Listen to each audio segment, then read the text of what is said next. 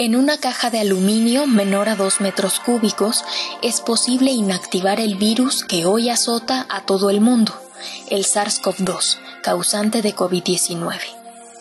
Dentro de ella ocurre una batalla de entre 5 y 10 minutos entre la luz ultravioleta C y el material genético de este coronavirus.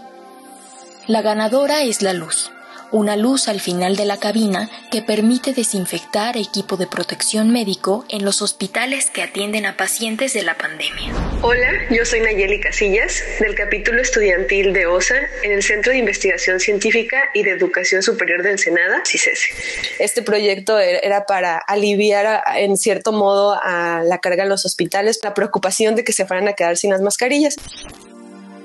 Los dispositivos son gabinetes que contienen papel aluminio convencional en sus paredes interiores para reflectar en todas direcciones la luz UVC proveniente de al menos 8 lámparas y que incidirá con el material que se desee desinfectar, como es el caso de las mascarillas médicas. Este, nosotros en CICES estábamos muy entusiasmados con el proyecto, se veía muy bien, teníamos todo el apoyo de OSA, entonces ellos nos mandan un correo y nos pues hacen como su oferta, ¿no? Esta, esta posibilidad de que ustedes puedan este, este, adquirir estos fondos para hacer una actividad, ¿no?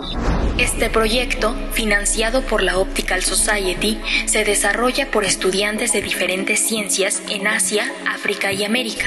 Todos los capítulos nos íbamos a acoplar a un tamaño de cámara, una forma, porque hay diferentes formas, y a cierta iluminación. Y aunque están separados por miles de kilómetros, los une un problema en común entregar estos dispositivos de apoyo en medio de la pandemia.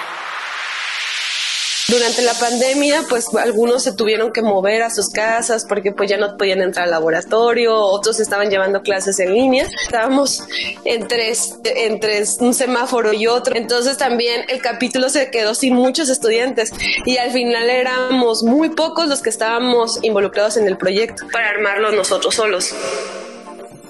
La luz es radiación electromagnética, un conjunto de ondas que se propagan en el espacio a través de partículas elementales conocidas como fotones.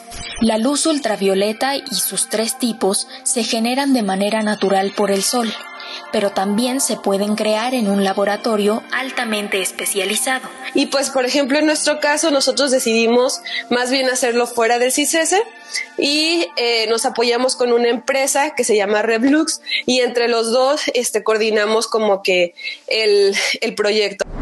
En 2018, la séptima revista más citada del mundo, Scientific Reports de Nature, publicó un artículo donde demostró que la VC es capaz de desactivar virus y bacterias.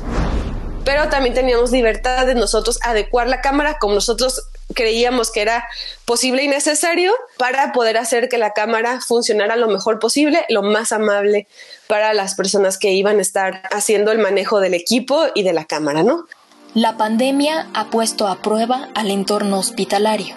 El personal médico es la población más expuesta al virus y el equipo de protección personal es su único aliado para enfrentarlo que una vez que fuera construida se, se iba a donar o se donó perdón, se donó a un hospital público. El Istecali se llama. Estuve platicando con, con el ingeniero que se encarga como de, de coordinar todo lo de las máquinas que se usan. Están muy contentos en, recibir la, la, cámara. Fue suficiente para ellos eh, la evidencia de los artículos que entregamos, eh, los estudios que se hicieron previos.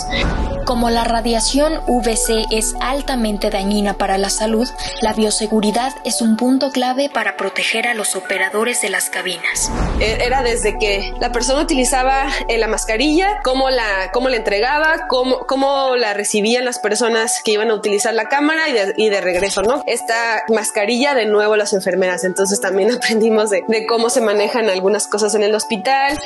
Parece poco común pensar que la física puede apoyar a la medicina en la búsqueda de una solución sobre todo ante una emergencia de esta naturaleza. Bueno, muchas actividades de, que hacemos como capítulo son actividades al público, son de divulgación, pero pues esta era todavía un poco más allá, ¿no? Eh, ahí fue como una de mis, de mis mayores experiencias en hacer ciencia multidisciplinaria. Ciencia para contribuir en la reducción de los contagios intrahospitalarios.